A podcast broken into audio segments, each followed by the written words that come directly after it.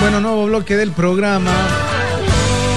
Y eh, saludo en esta ya casi tarde, 11.58, Alejandra Peralta. En realidad me quedé con ella conversando como 10 minutos de una previa, eh, porque si bien eh, la había invitado para hablar de un proyecto que, que, está vinculado con la enseñanza de los idiomas, de algunos idiomas, y de eso ya nos va a contar Alejandra, Learn with Joy.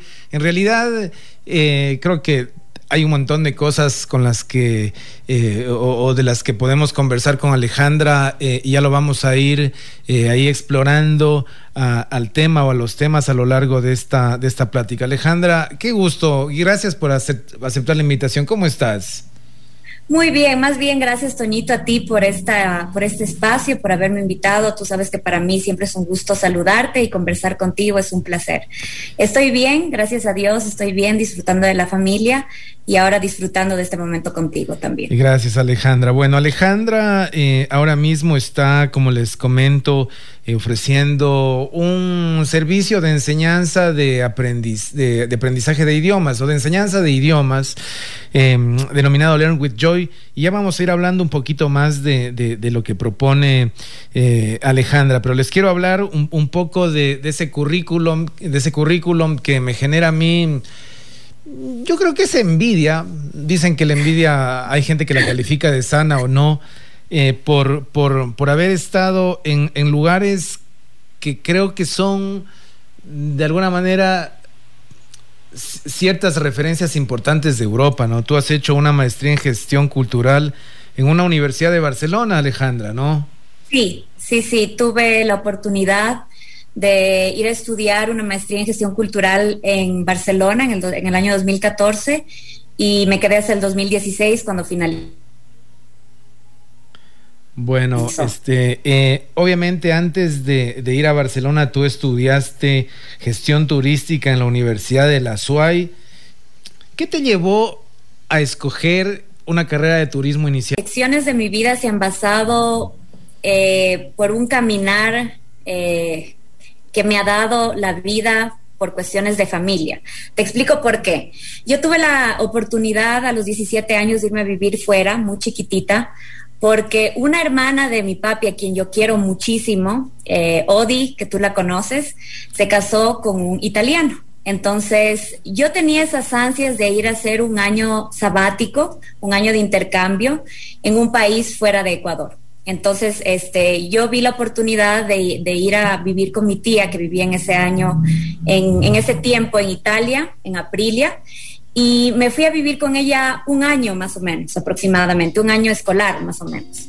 Y ahí yo aprendí el italiano. Y la verdad que esa experiencia para mí fue totalmente enriquecedora, no solamente por la parte de convivir con mis tíos, que son un gran regalo para mí, sino que tuve la oportunidad de, que, de abrir mi mente a una nueva cultura. Entonces, para mí no fue solo el hecho de aprender la lengua, sino también el hecho de aprender eh, y conocer que no solo existe eh, un medio donde yo me he desenvuelto, sino que existen otras cosas. Entonces, a partir de eso me nació la curiosidad de, de eh, estudiar turismo, de estudiar lenguas y de empezar a descubrir de otras culturas también. Alguna vez hablaba con una, un familiar, em, les cuento que hay un parentesco con, Alejandra. Eh, eh, el papá de Alejandra es primo de mi mamá, ¿no? Entonces allí hay un, parentesco que, nos conocemos de hace mucho tiempo. Bueno, un familiar, no de los familiares en común, alguna vez eh, decía que, quizá a veces em, sin salir de Loja no tenemos esa posibilidad de tener perspectiva. Él hacía referencia a este familiar al Villonaco, como que las montañas a veces quizá nos bloquean esa posibilidad de tener una cosmovisión de un mundo que, no está tan lejos y a la vez está lejos, ¿no? Y, y, claro, tú eh, luego, obviamente, tu experiencia en la universidad acá en, Ecuador, en Azuay, tuviste la oportunidad de irte a Barcelona, digo, eh, España y Madrid, que quizá es la, referencia que se tiene más, más eh, a la mano, pero para mí toda esa zona de Barcelona, eh, es completamente diferente. Yo no conozco, no espero este poder en un futuro, si las cosas van bien, poder ir a Europa y puntualmente toda esta zona de Barcelona que creo que es incluso muy diferente al resto de España. entiendo incluso que es conocido ese deseo de una parte de la gente de esa zona de querer independizarse de, España. Se ha generado una ya larga discusión que viene eh, a lo largo de, las décadas. Hablan su propio idioma, o sea, entiendo que hablan el español, pero también están ellos hablando el catalán, o sea, tienen muchas cosas que creo que les hace sentirse que podrían ser un otro país. Sí, sí, totalmente. En verdad, el primer idioma oficial en Cataluña es el catalán. Eh, como segundo idioma lo tienen al español. Hay que entenderlo porque hay mucha gente que no entiende la independencia de Cataluña. Claro, pueden haber varias opiniones con respecto a si ellos se deberían independizar o no. Eso ya lo dejo a criterio de cada persona. Pero bueno, este, hay que entender que Cataluña y Aragón era un reino totalmente diferente. Ya, España eh, eh, anteriormente eh, se, dividía, se dividía en diferentes reinos y entre ellos estaba el reino de Cataluña de Aragón que abarcaba lo que es la zona de Cataluña actualmente y lo que es la zona del sur de Francia, Perpiñán y todos esos pueblos que están en el sur de Francia. Entonces, la verdad es que ellos se unen al reino de España mucho más tarde. Entonces, es por eso que en ellos nace este, esta desvinculación con la cultura española, ¿no?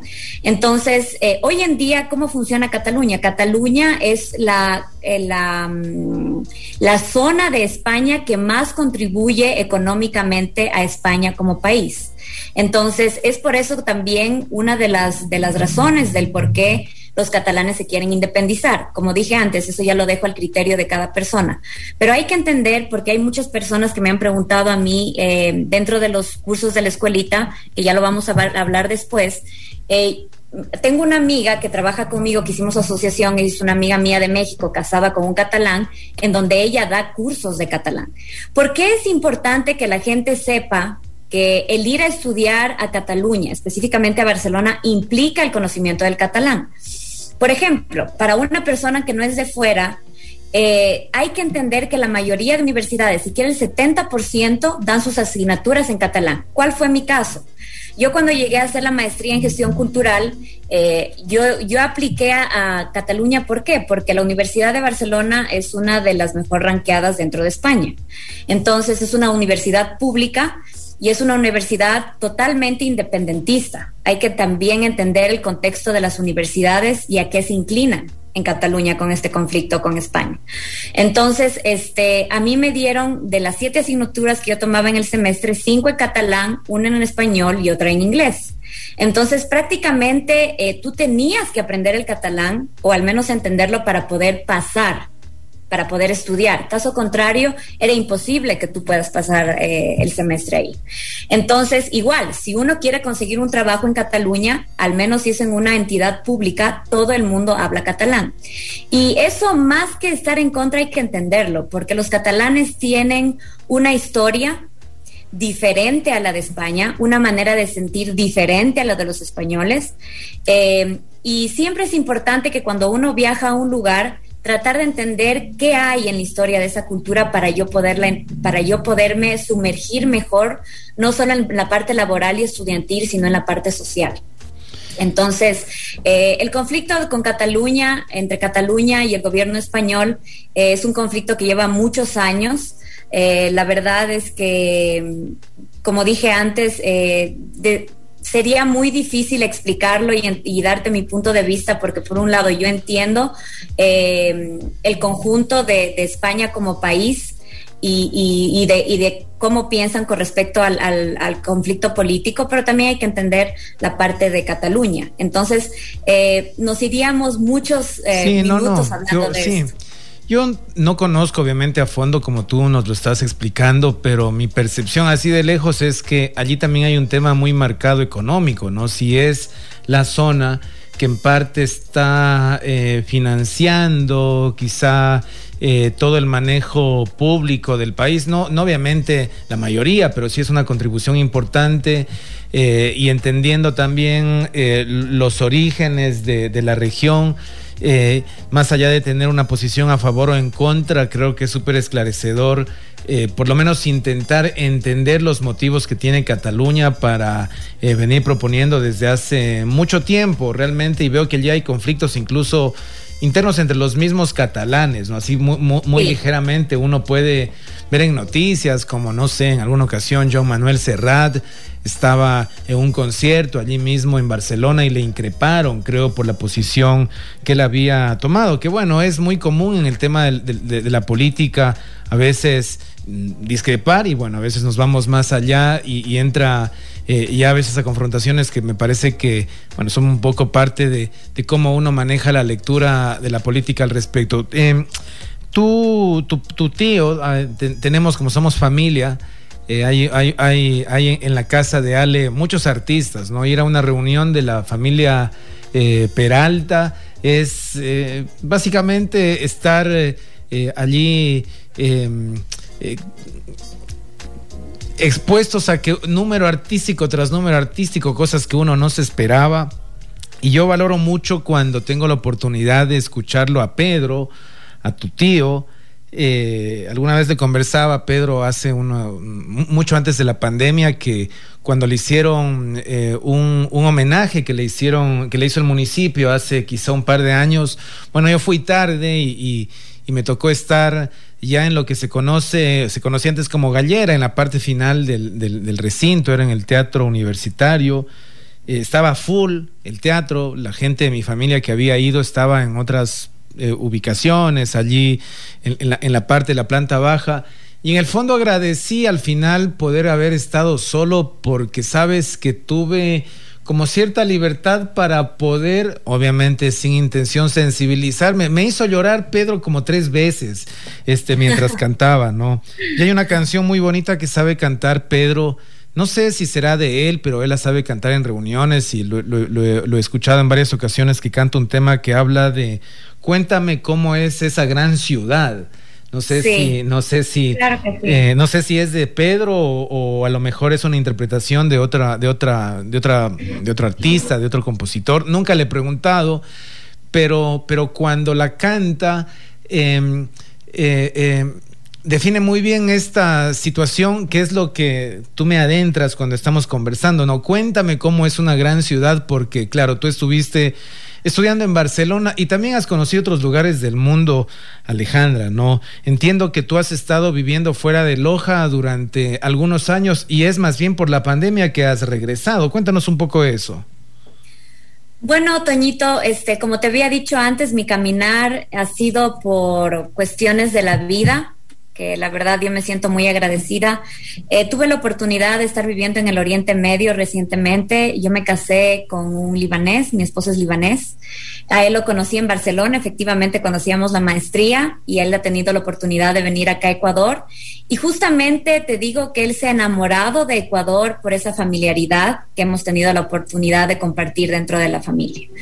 Em, entonces, bueno, eh, yo me casé en el Líbano, en la Embajada de Ecuador en el Líbano estuve viviendo ahí un mes y de ahí eh, nos mudamos a Dubái, en los Emiratos Árabes Unidos, por una cuestión del trabajo de él. Entonces, tuve la oportunidad de, estar viviendo en el Oriente Medio con entre idas y venidas un año y un poquito más.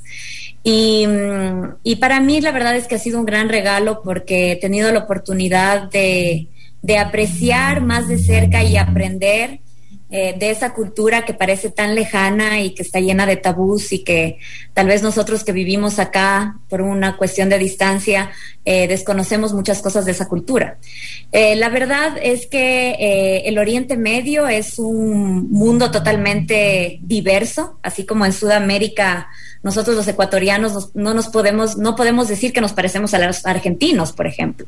Si bien nosotros todos somos latinoamericanos y sudamericanos, tenemos nuestras grandes diferencias. Lo mismo pasa en el Oriente Medio. ¿Tú, crees, te, interrumpo ahí, Ale, ¿tú crees que realmente tenemos muchas diferencias entre latinoamericanos? Yo a veces pienso que Argentina Eh, claro, hay una influencia de la migración que vino de, de, la Segunda Guerra Mundial, mucha gente llegó allá, también la Primera Guerra Mundial, pero, pero, pero yo encuentro una, una digamos, eh, en el fondo una gran cercanía entre los latinos, desde Argentina hasta México. O sea, primero el idioma. Hay cosas culturales que por más que los argentinos intenten como marcar a veces, quizá consciente o inconscientemente, una diferencia, pero yo siento que como latinos hay muchísimas cosas en común y no sé más bien cómo será la comparación con la gente de la cultura de allá.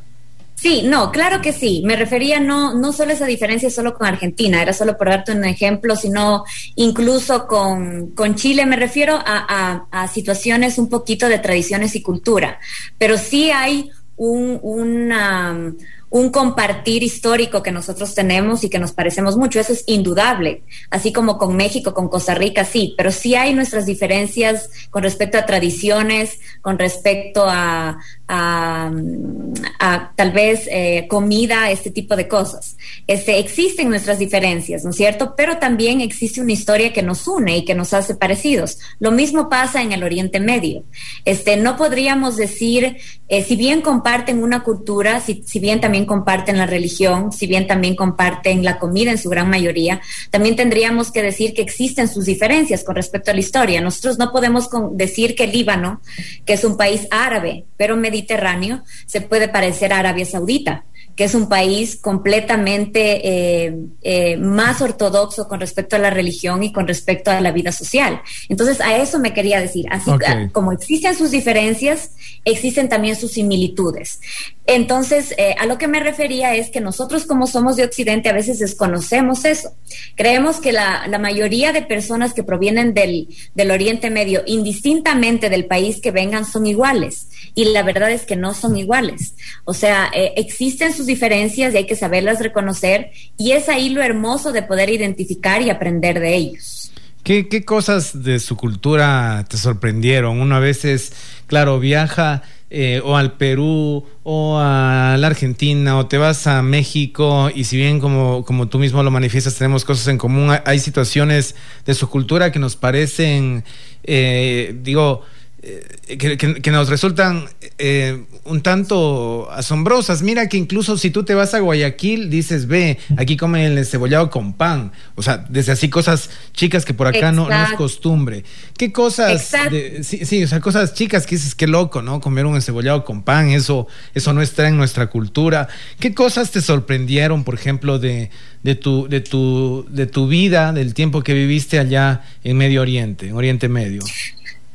Bueno, en primer lugar, eh, no sabía que el Oriente Medio era una región tan diversa y tan diferente con respecto a la historia.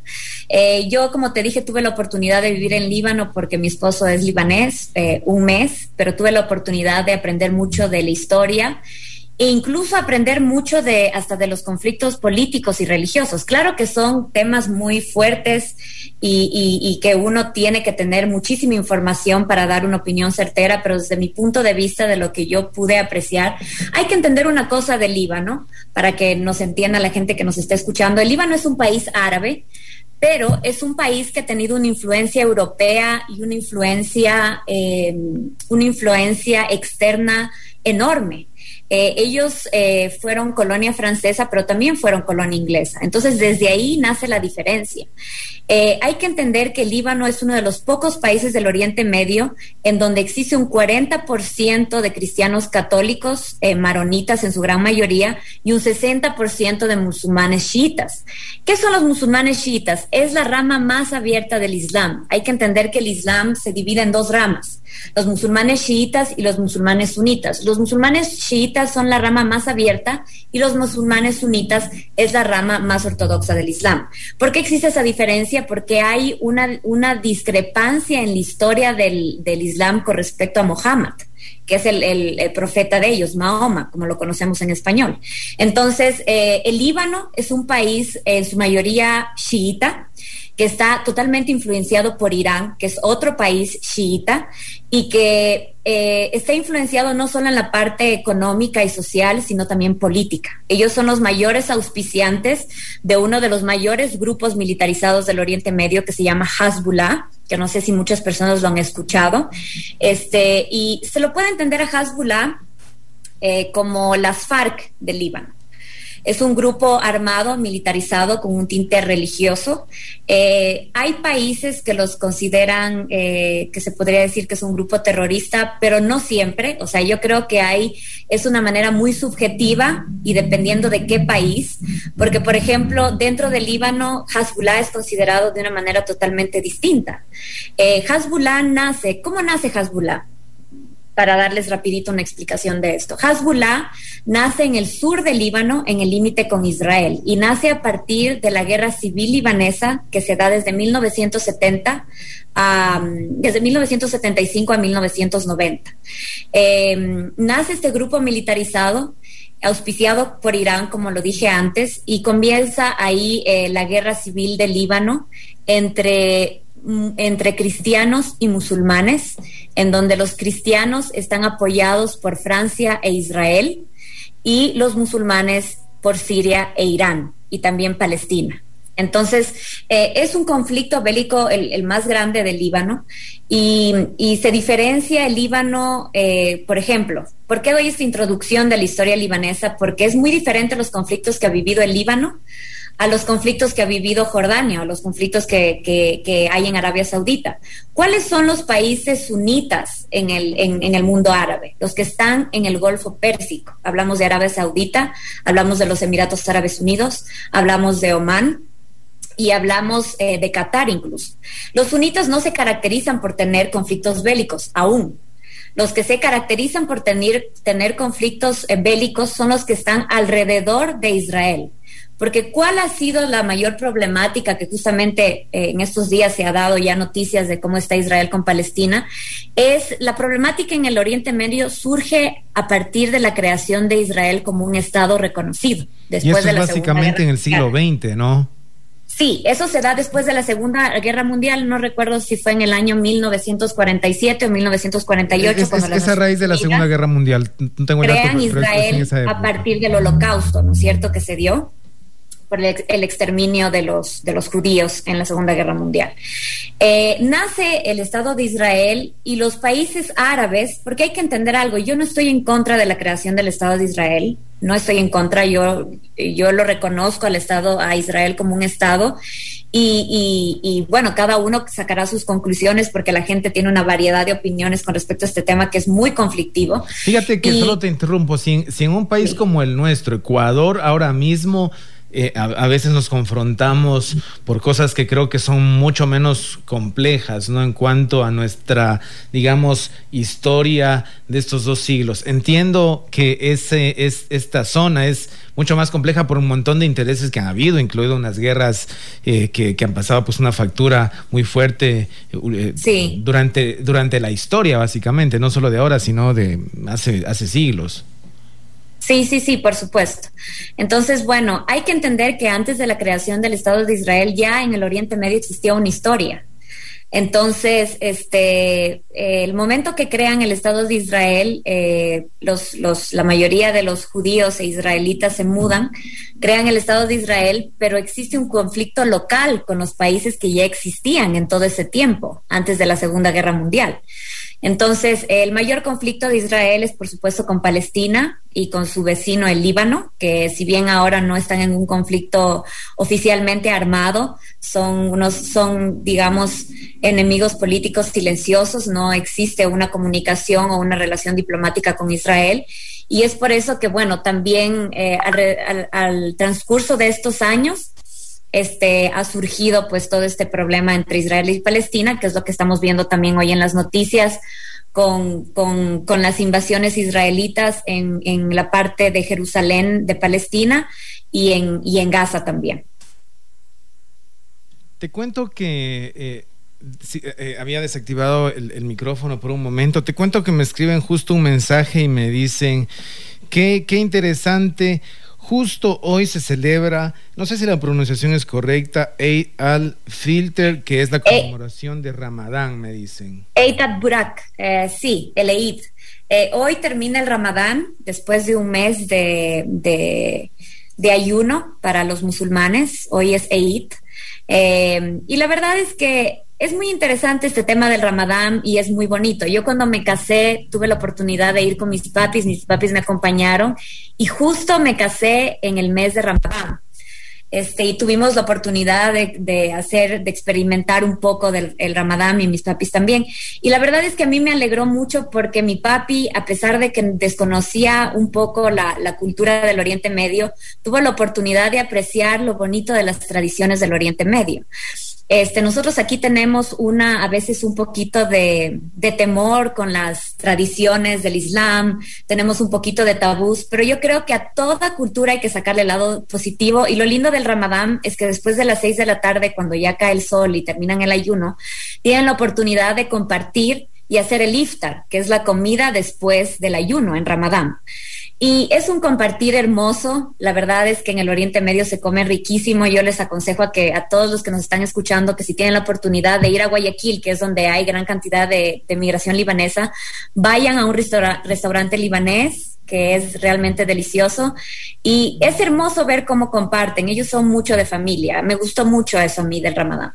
Eh, hablando hablando de, la comida eh, libanesa, que de hecho hay, hay una, una, población de una eh, migración importante de libaneses en, en, Guayaquil. Hay apellidos de figuras que ahora mismo están en la política que tienen orígenes libaneses. ¿Qué platos, por ejemplo, así de los que digo, te escribo, Alejandra, estoy en Guayaquil en un restaurante, ¿qué plato me, me, me sugieres probar?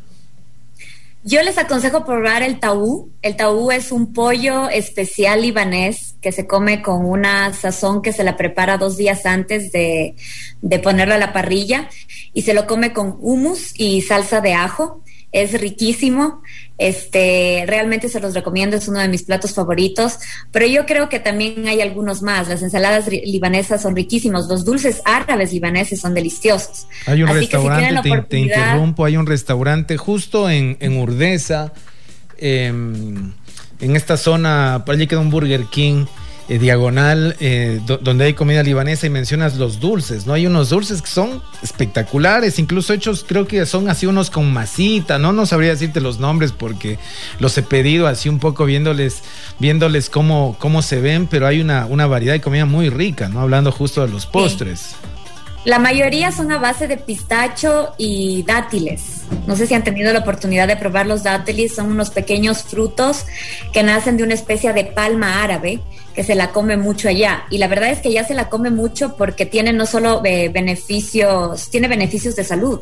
Por ejemplo, las mujeres embarazadas comen muchos dátiles eh, porque eso ayuda mucho con la parte hormonal.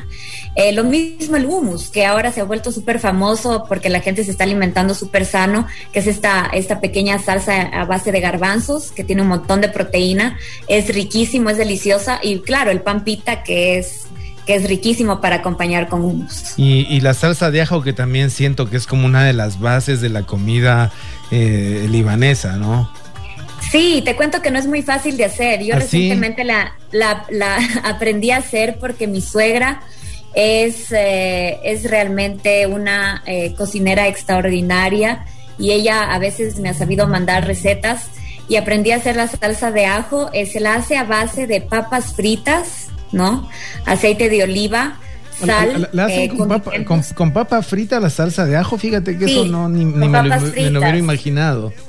Sí, la cocina libanesa es muy laboriosa, te cuento, muy, muy laboriosa, sobre todo para alguien que quiere cocinar aquí porque allá encuentras ya los ingredientes hechos, acá no. Entonces tienes que crear todo desde cero pero la verdad es que es muy rico. Yo les, yo les aconsejo que si alguna vez van a Guayaquil, vayan a un restaurante libanés, no se van a arrepentir, es muy rica la comida. Eh, para quienes nos están escuchando, les cuento que estamos conversando con Alejandra Peralta Castillo.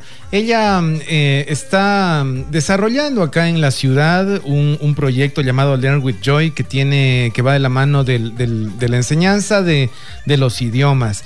Y creo que debería por lo menos volverte a invitar en otra ocasión para hablar de un montón de situaciones que se me van a quedar eh, sin poder platicar y compartirlas con la audiencia, ¿no? Porque básicamente esta posibilidad también de conocer otro idioma nos abre, nos abre muchas experiencias, porque incluso quien se va a Estados Unidos y no habla bien el idioma inglés, tiene muchas limitaciones incluso en lo laboral, ¿no? O sea, son, son las ofertas laborales eh, más limitadas cuando tú vas a Estados Unidos y no manejas el inglés. Entiendo que ahora las nuevas generaciones les viene más fácil la, enseñanza del idioma porque están expuestos a muchos más contenidos, hablando sobre todo del inglés, ¿no? Que, que es el idioma que, tiene eh, una oferta de contenidos mucho mayor acá en, nuestra cultura, ¿no? Música, películas, libros mismo que, que en el tema de las universidades se exige, pero indudablemente conocer otros idiomas a uno le permite un montón de experiencias, incluso para irte a comer en un lugar y que una persona, incluso para irte a un supermercado. Mira, yo, yo manejo muy poco el, inglés, como dice Arjona, lo, uso para, el tipo decía que lo usaba para pedirse un trago en una, en una canción, pero una cosa tan solo sencilla como, por ejemplo, alguna vez recuerdo que fui a un supermercado en Argentina y y, claro, los argentinos son conocidos por su dulce de leche, ¿no? Que es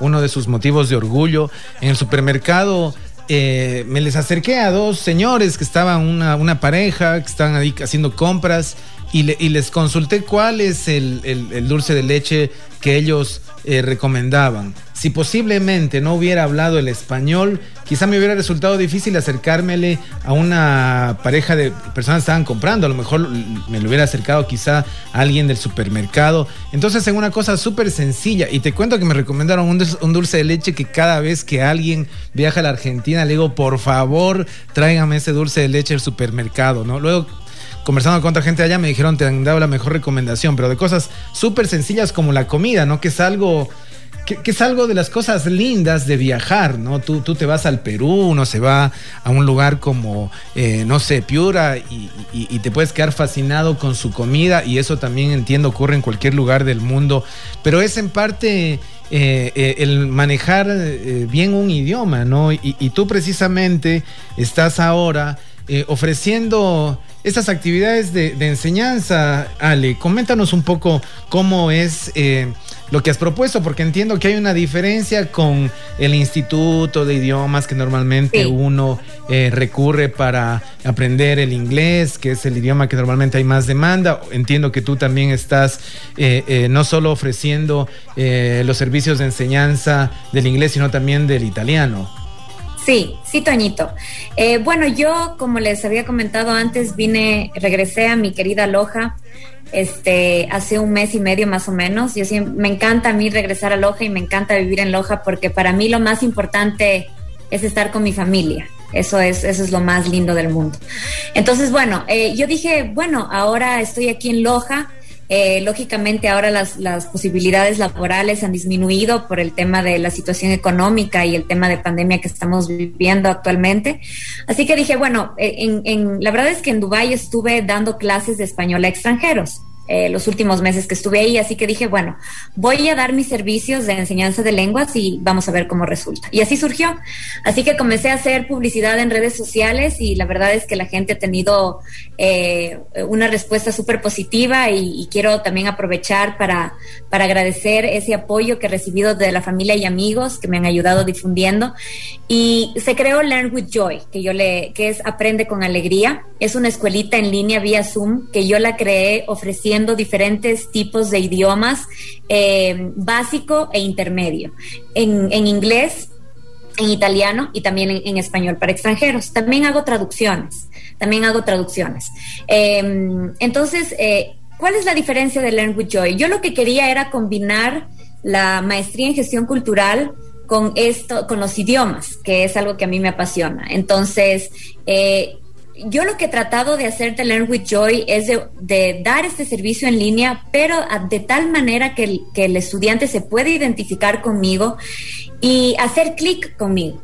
Entonces, eh, por ejemplo, yo hago eh, material personalizado para cada estudiante según su edad, según sus gustos, eh, según el nivel de estudio en el que están también. Entonces, yo tengo niños desde los 6 años hasta adultos de 50 años. la gran diferencia es que yo creo el material para cada persona de tal manera que ellos se puedan sentir a gusto conmigo. Entonces te doy un ejemplo. En mis clases de italiano, ¿qué hago yo con, los chicos de italiano? Me pongo a cocinar con ellos en línea y vamos hablando de los ingredientes en italiano. Tengo una niña de seis años en mi clase de inglés que eh, con ella, por ejemplo, jugamos con plastilina, la hago dibujar, la hago cantar, em, y así voy reconociendo y voy creando material de acuerdo a los gustos de cada persona, de tal manera que la enseñanza de la lengua no se, ve, no se vuelva algo magistral, sino que se vuelva divertido se vuelva una manera de, hacer clic conmigo y de yo poderles transmitir. Por ejemplo, a mis alumnos de italiano, este, me gusta mucho transmitirles la historia y que sepan diferenciar cada una de las regiones de Italia, porque es muy diferente el italiano que se habla en la Toscana, en la parte de Florencia, a el italiano que se habla en Roma, en la capital, o al sur en Nápoles. Entonces tienen historias diferentes con respecto a los dialectos y con respecto a la pronunciación. Entonces hay gente que, bueno, que por ahora con el tema de la pandemia no puede viajar, pero que quiere hacer un curso en línea o simplemente le gusta la lengua. O el inglés, que como tú mismo lo habías dicho antes, Ahora eh, es imposible viajar a un país que no necesariamente sea la lengua oficial el inglés sin hablarlo, porque eso nos abre puertas, no solo en la parte laboral, sino también en la parte social. Claro, no, indudablemente el tema de eh, poder mm, hablar un idioma más de lo básico te abre eh, experiencias. Tú eres un ejemplo de ello. Mira, tú entiendo, gestionaste la posibilidad de sacar la maestría en, en, Barcelona. Supongo que el catalán, no sé si lo aprendiste eh, ya con anterioridad antes de ir, no sé si allí había una evaluación para poder este, hablar el idioma y eso te abrió las puertas a un montón de cosas, desde tu vida personal, conocer otras culturas y cuando hablo de culturas todo, ¿no? Tema religioso, gastronómico, cómo vive la gente, entender que, que más allá de, del hay un, amplio horizonte de, de, vidas y de formas muy diversas de, ver el mundo. Porque a veces incluso acá, desde el tema religioso, tenemos una idea que es mm, bastante, mm, digamos, eh, hay mucho sesgo.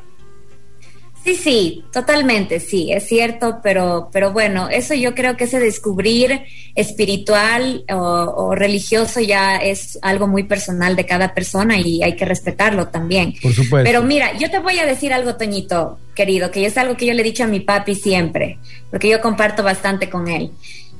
Yo he viajado, gracias a Dios, he tenido la oportunidad eh, de viajar a algunos lugares eh, en, en el mundo pero créeme que no hay lugar como Loja. Yo amo Loja. A mí me encanta Loja. Este, la familia es todo para mí.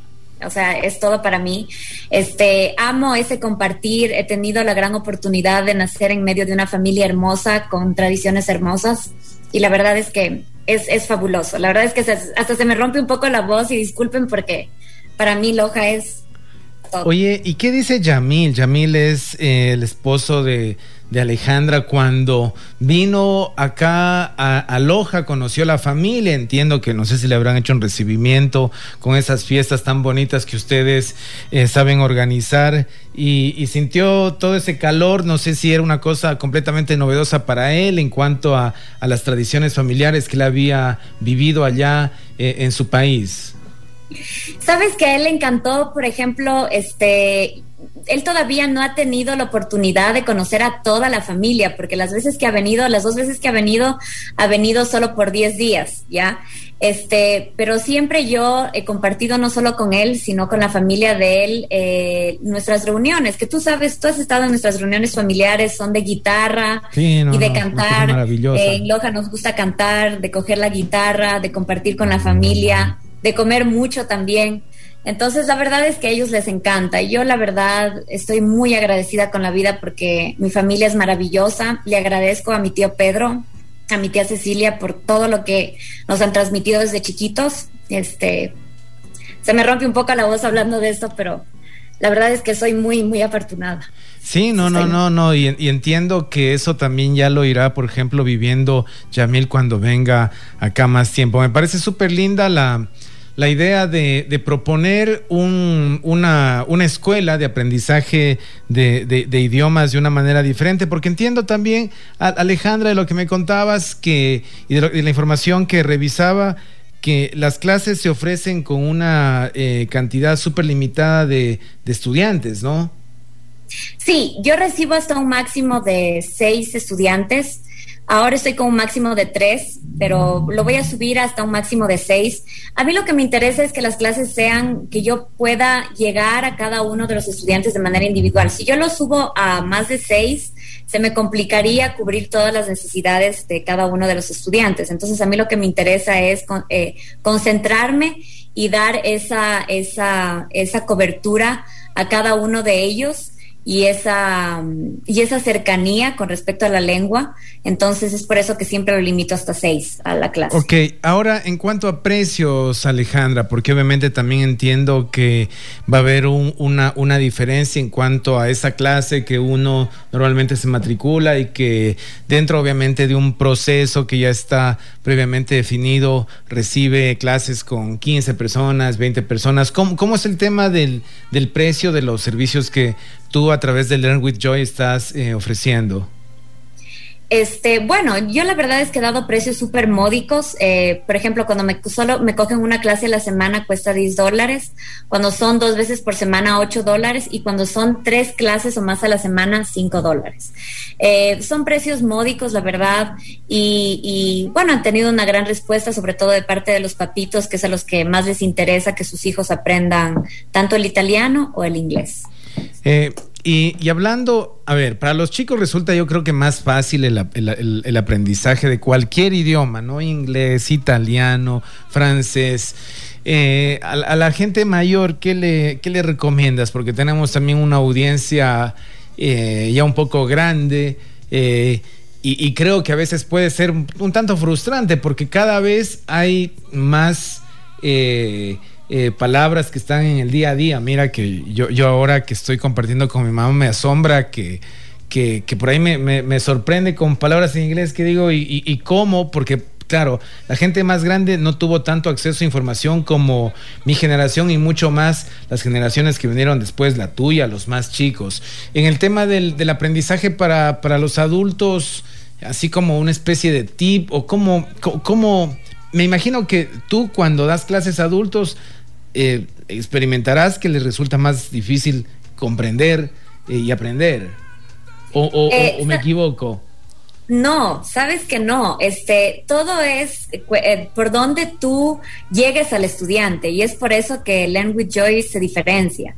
Por ejemplo, yo tengo un, una persona de 55 años en mi clase de la tarde de inglés y con él le enseño el inglés de acuerdo a sus gustos. Entonces, por ejemplo, eh, a él le gusta mucho el fútbol. A mi papi le gusta mucho el fútbol y a él, él también. Emelexistas de, emelexista de, morir, tradición, eh, Sí. Si, el Emelec triunfa en un campeonato nacional, ahí están los Peralta, ¿no? Con la bandera. Sí, ahí estamos. Incluso cuando gana un campeonato Emelec, nosotros nos reunimos y hacemos fiesta en la, en, la, finca de ahí de mis abuelitos. Así que Emelec es algo que nos, nos, identifica mucho. Es una pasión. Sí, nos identifica mucho a los Peralta. Entonces, por ejemplo, a mi papi le gusta mucho el fútbol. Y yo le decía, papi, mira, si tú quieres aprender, vamos aprendiendo por el fútbol. Entonces, es irle eh, metiendo el vocabulario del inglés de acuerdo al vocabulario del fútbol o la manera en cómo a ellos les gusta aprender. Entonces, todo es la manera en cómo tú llegas al alumno. Por eso es que yo, antes de coger un alumno, hago un primer contacto y siempre les digo, a ver, cuéntame, ¿qué te gusta? ¿Qué te gusta? ¿Te gusta pintar? ¿Te gusta dibujar? ¿Te gustan los deportes? ¿Te gusta cocinar? ¿Te gusta el fútbol? Entonces ahí empiezo yo y me voy metiendo con ellos. De tal manera que, que, no se me aburran en la clase. Mi clase no tiene que ser magistral. Tengo un niño de 12 años de Guayaquil que él encanta el PlayStation, por ejemplo. Entonces yo lo que hago los últimos 10 minutos de mi clase es eh, ponerle un juego en línea en donde él aprende vocabulario en inglés y juega. Entonces él dice que a él no le parecen para nada aburridas las clases y que y, le gustan. Entonces es la manera en cómo tú llegas a la persona y cómo haces clic con esa persona. Ok, eh, Alejandra, yo voy a, mm, em, agendar otra, otra entrevista para hablar de tantas cosas. Me quedo ahí con un montón de preguntas respecto sobre todo a los temas culturales de los sitios donde tú has estado, estas experiencias que son tan bonitas. Y bueno, eh, la gente que, nos escucha, ¿cómo te pueden encontrar? Entiendo que estás en redes sociales, no sé si como Alejandra Peralta o, lo estás manejando a través de alguna cuenta del, del no, no sé si llamarle instituto, no sé, me es un poco difícil encontrar un nombre Escuelita en línea, más bien. Eh, escuelita en línea. Ah, sí, es, sí, una, es una escuelita en línea. ¿no? Sí, ese creo que es el nombre más, más, más adecuado. ¿Cómo, cómo pueden contactarte, Ale? Ya, este, me pueden contactar eh, a mi página eh, oficial de la escuelita en línea que se llama Learn with Joy en Instagram. Ahí me pueden mandar un mensaje interno y también tengo mi número de teléfono ahí. O si no, también en Facebook eh, me pueden mandar un mensaje interno en mi página personal, Alejandra Peralta Castillo, o comunicarse al teléfono 098 44 87107. Ok, voy a, voy a repetir el, el, el, número 098-448-7107. Creo que lo dije correctamente. Sí. Sí, ok. Bueno, eh, Alejandra, eh, eh, ¿tú te quedas? ¿Cuál es tu plan un poco de vida? Porque entiendo que, que, que, de momento están como por tomar decisiones de, de dónde plantar el, el lugar donde hacer el hogar. Eh, sí, justamente yo le contaba a Toñito antes de la entrevista que yo tomé la decisión de venir acá en, a, Loja porque Dios me ha dado la maravillosa oportunidad de ser mamita. Entonces, eh, ahora estoy viviendo mi embarazo aquí. Para mí era, como te había dicho antes, para mí la familia es algo súper importante. Así que yo he querido que ahora que voy a ser mamita, pasar mi embarazo aquí y, ¿por qué no, este, criar a mi hija aquí? Es una nena. Entonces, eh, Yamil, eh, mi esposo, él, él tendríamos que decidirlo para ver cómo lo vamos a hacer. Tú me preguntabas que a veces es difícil las oportunidades de trabajo. Yo le decía que bueno, que ahora con la pandemia en verdad ha dado un giro al mundo laboral y uno se puede conectar desde cualquier parte del mundo si tú trabajas, que, qué sé yo, que en Europa con Estados Unidos, el poder hacerlo desde aquí. Y muchas empresas multinacionales lo hacen así. Entonces, la verdad, no sería realmente un problema muy grande. Yo he decidido venir acá porque, como te dije, Loja es todo para mí, mi familia es todo para mí. He sido, ha sido una gran bendición tener la familia que tengo y yo quiero, quiero que mi hija tenga la misma niñez que yo tuve, con, con la familia, con, lo, con los cantos, con la música, con las reuniones familiares y, y, y por eso es que yo he decidido venir a Loja. Bueno, Ale, te deseo muchos éxitos en la escuelita en línea y, voy a, eh, quizá en próximas semanas, volver a, agendar otra entrevista para hablar de estas cosas tan bonitas, tanto de la escuela como también de estos temas culturales que creo que nos viene bien tener un, soplo de, de estas... del mundo, ¿no? Que está afuera, que muchas veces, desde esa visión incluso que tenemos muy occidental, porque la información que nos llega es toda la información occidental, ¿no? Las referencias estadounidenses, las europeas y lo que ocurre más allá, ¿no? En otras regiones, en la India, en Oriente Medio, eh, por acá no las, no las conocemos y a veces incluso cuando mm, vemos una película eh, que, quizá pueda eh, haberse hecho allá o la música nos resulta extraño porque no estamos acostumbrados a, a todo lo que incluso eh, fonéticamente se propone. Así que espero poder em, volver a encontrarnos pronto y te agradezco por el tiempo que nos, nos has permitido en esta tarde, Ale. No, más bien gracias a ti. La verdad que para mí es un gusto y un placer hablar contigo. Eh, es lindo tener la oportunidad de conversar y yo te agradezco mucho por el espacio y sobre todo por el cariño también. No, encantado. Alejandra Peralta Castillo le decía, Ale, si no sabía que eras vos, te iba a decir, eres igualita a tu mamá, ¿no? Yo a tu mami, a Flor María, la conozco, bueno, desde, desde que era niño, ¿no? Una eh, reconocida odontóloga en la ciudad con una carrera de muchas décadas y, claro, ahora ya estoy un poco familiarizado durante esta casi hora que hemos platicado, pero cuando te vi... Que, que, obviamente no habíamos creo que conversado tanto tiempo eh, como lo he hecho ahora, digo, es Flor María ahí, no hay cómo negarlo. Gracias, este Ale, por, por acompañarnos. Alejandra Peralta Castillo, pueden ustedes contactarles si están interesados en la escuelita en línea que, que viene ofreciendo el servicio de, enseñanza de idiomas, no solo inglés, sino también italiano, especialmente los dos idiomas, ¿no? Sí. y español para extranjeros. Español para extranjeros también. Bueno, un abrazo y bueno, que tengas un gran resto de semana. Gracias, Toñito.